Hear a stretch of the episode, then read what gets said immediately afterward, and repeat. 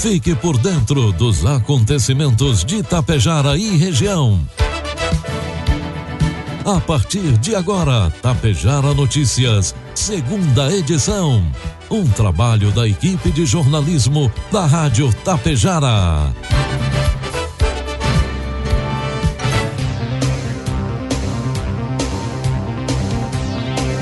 12 horas 35 minutos, meio-dia e 35, temperatura de 26 graus. Hoje é segunda-feira, dia 30 de janeiro de 2023. O tempo está nublado neste momento aqui no centro de Tapejara. Principais manchetes de hoje: com mais de 43% de renovação, a Assembleia Gaúcha dá posse amanhã aos deputados eleitos. Passam de 200 os municípios em situação de emergência por conta da estiagem. Prazo de adesão ao MEI caminhoneiro termina nesta terça. Vários acidentes de trânsito foram registrados nas rodovias da nossa grande região. O oferecimento desta edição é da Cotapel e Cotrijal Lojas.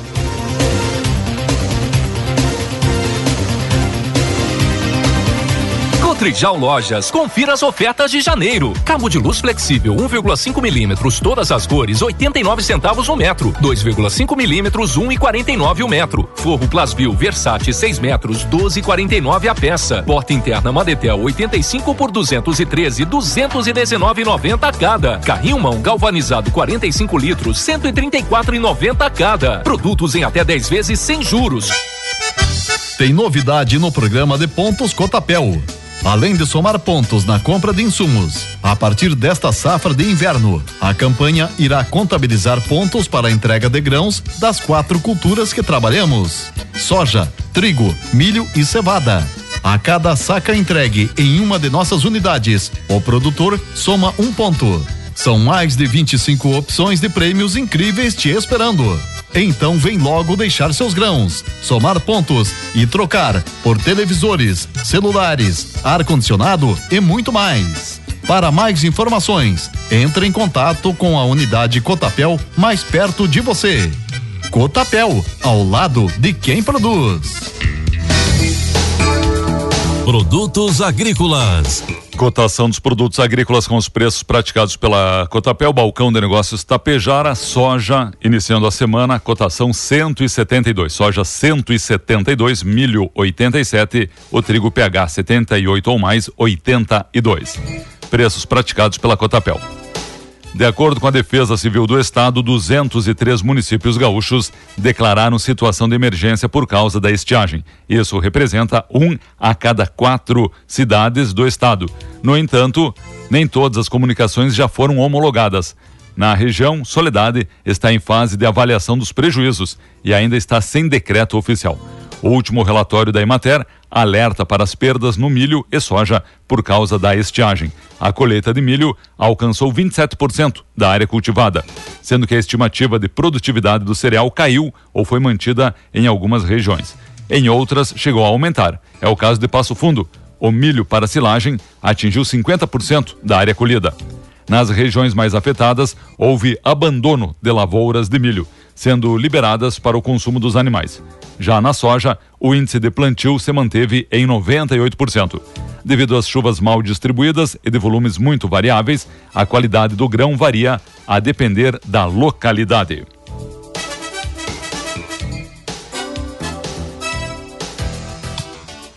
Informe Econômico. Neste momento, na Bolsa de Valores, Dólar comercial cotado em 5 e 9. Dólar comercial 5 e 9. O dólar turismo 5 e 28. Euro 5 e 54. A previsão do mercado financeiro para o Índice Nacional de Preços ao Consumidor Amplo IPCA, considerada a inflação oficial do país, subiu de 5,48% para 5,74% para este ano. A estimativa consta do Boletim Focus de hoje, dia 30 pesquisa divulgada semanalmente pelo Banco Central, em Brasília, com a expectativa de instituições financeiras para os principais indicadores econômicos.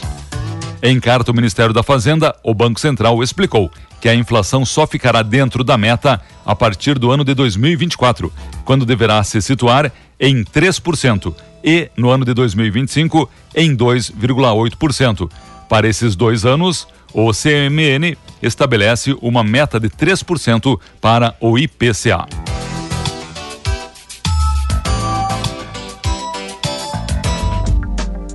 Previsão do tempo.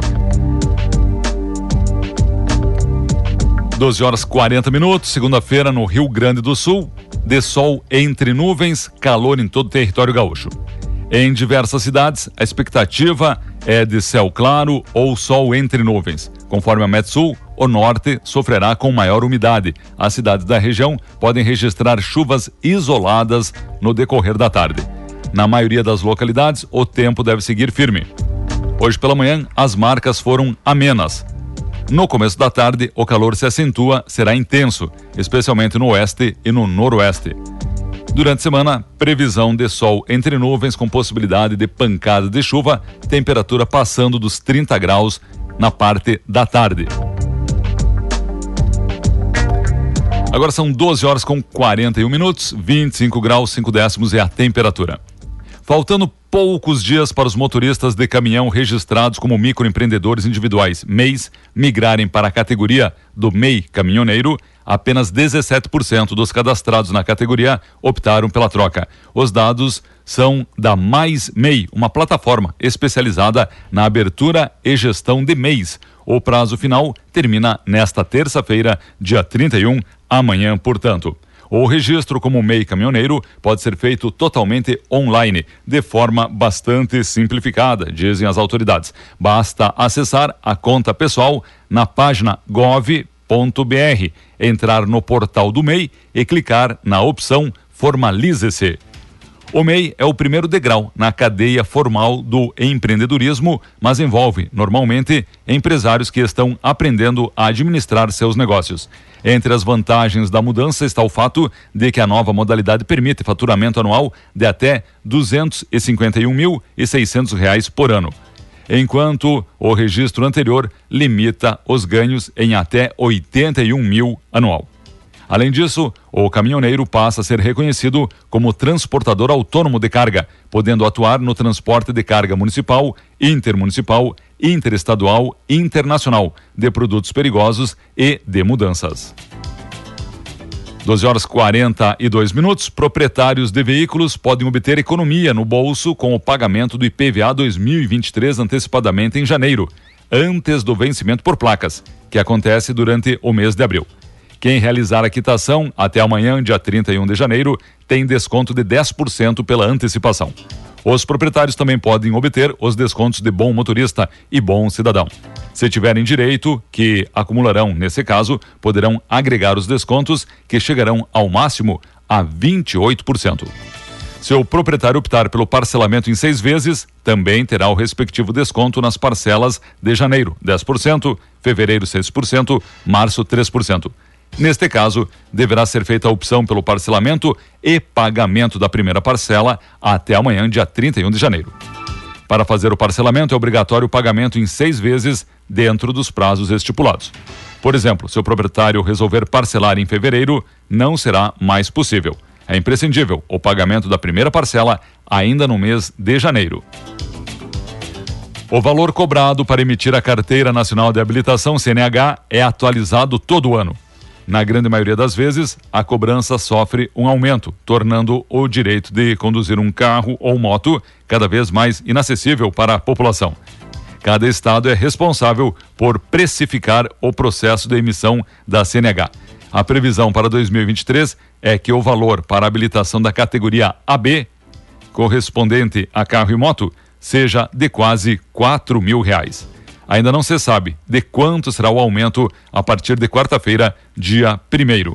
Porém, especialistas alertam que em outros estados, como no Amazonas, alguns preços do Detran mais do que dobraram. Exames médicos, por exemplo, aumentaram de 57 reais para 184 reais. Por isso, é preciso antecipar os serviços até amanhã, dia 31, para garantir o preço atual. Sinal vai marcar meio-dia e 45, 15 para uma. Temperatura em elevação, sol entre nuvens aqui no centro de Itapejara.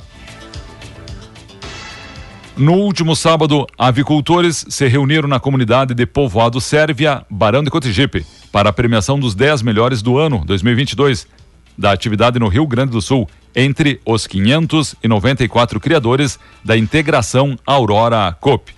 O presidente da AMAL e prefeito de Barra do Rio Azul, Marcelo Arruda, do Alto Uruguai, participou do evento, que também contou com a presença do prefeito de Itatiba do Sul e vice-presidente da AMAL, prefeito de Três Arroios, prefeito de Cruz Altense e o prefeito anfitrião Vladimir Farina. O evento faz parte da programação de aniversário de 58 anos de emancipação do município. Entre os 10 melhores avicultores de 2022 do Rio Grande do Sul, Aurora Cop, estão Mauro César Ferron, da Cooper Campos de Sananduva, Lauro Negri, da Alfa de Vila Lângaro, Cristiano Andriguetti, da Cooper Campos de Paim Filho e Edson Luiz Todero, da Alfa de Getúlio Vargas. O município de Marcelino Ramos vai realizar um leilão público para venda de bens que serão considerados inservíveis ao poder público. São retroescavadeiras, caminhões, caminhonetes, veículos, carcaças de pneus, entre outros, que estão disponíveis para visita na garagem da Prefeitura, às margens da rodovia 331. Fotos e informações detalhadas dos bens podem ser encontradas no site www.alemãoleiloeiro.com.br. O leilão está programado para as 10 horas do dia 15 de fevereiro, de forma presencial. A Universidade Estadual do Rio Grande do Sul, UERGS, está com inscrições abertas para nove cursos de especialização em diversas áreas nas unidades em Alegrete, Bagé, Bento Gonçalves, Erechim, Sananduva, São Francisco de Paula, Soledade, Tapes e Três Passos. As aulas acontecem em março, de forma presencial e com possibilidade de atividades remotas. Cinco cursos tiveram suas inscrições reabertas até 1 de fevereiro. Dois deles serão ofertados pela primeira vez: Conservação Ambiental e Turismo Rural, em Erechim, e Práticas de Sustentabilidade, em São Francisco de Paula. Os editais com as informações completas se encontram no site da UERGS. O listão do vestibular 2023 da Universidade Federal do Rio Grande do Sul, a URGS, vai ser divulgado hoje às três horas da tarde. No site da universidade, a lista vai relacionar os classificados para as 4.008 vagas distribuídas em 94 cursos de graduação. As provas foram aplicadas nos dias 14 e 15 de janeiro. Os 55 deputados eleitos em outubro do ano passado tomam posse amanhã, terça-feira, em sessão solene, que começa às duas da tarde, no plenário 20 de setembro. Também haverá a eleição e a transmissão de cargos da nova mesa diretora.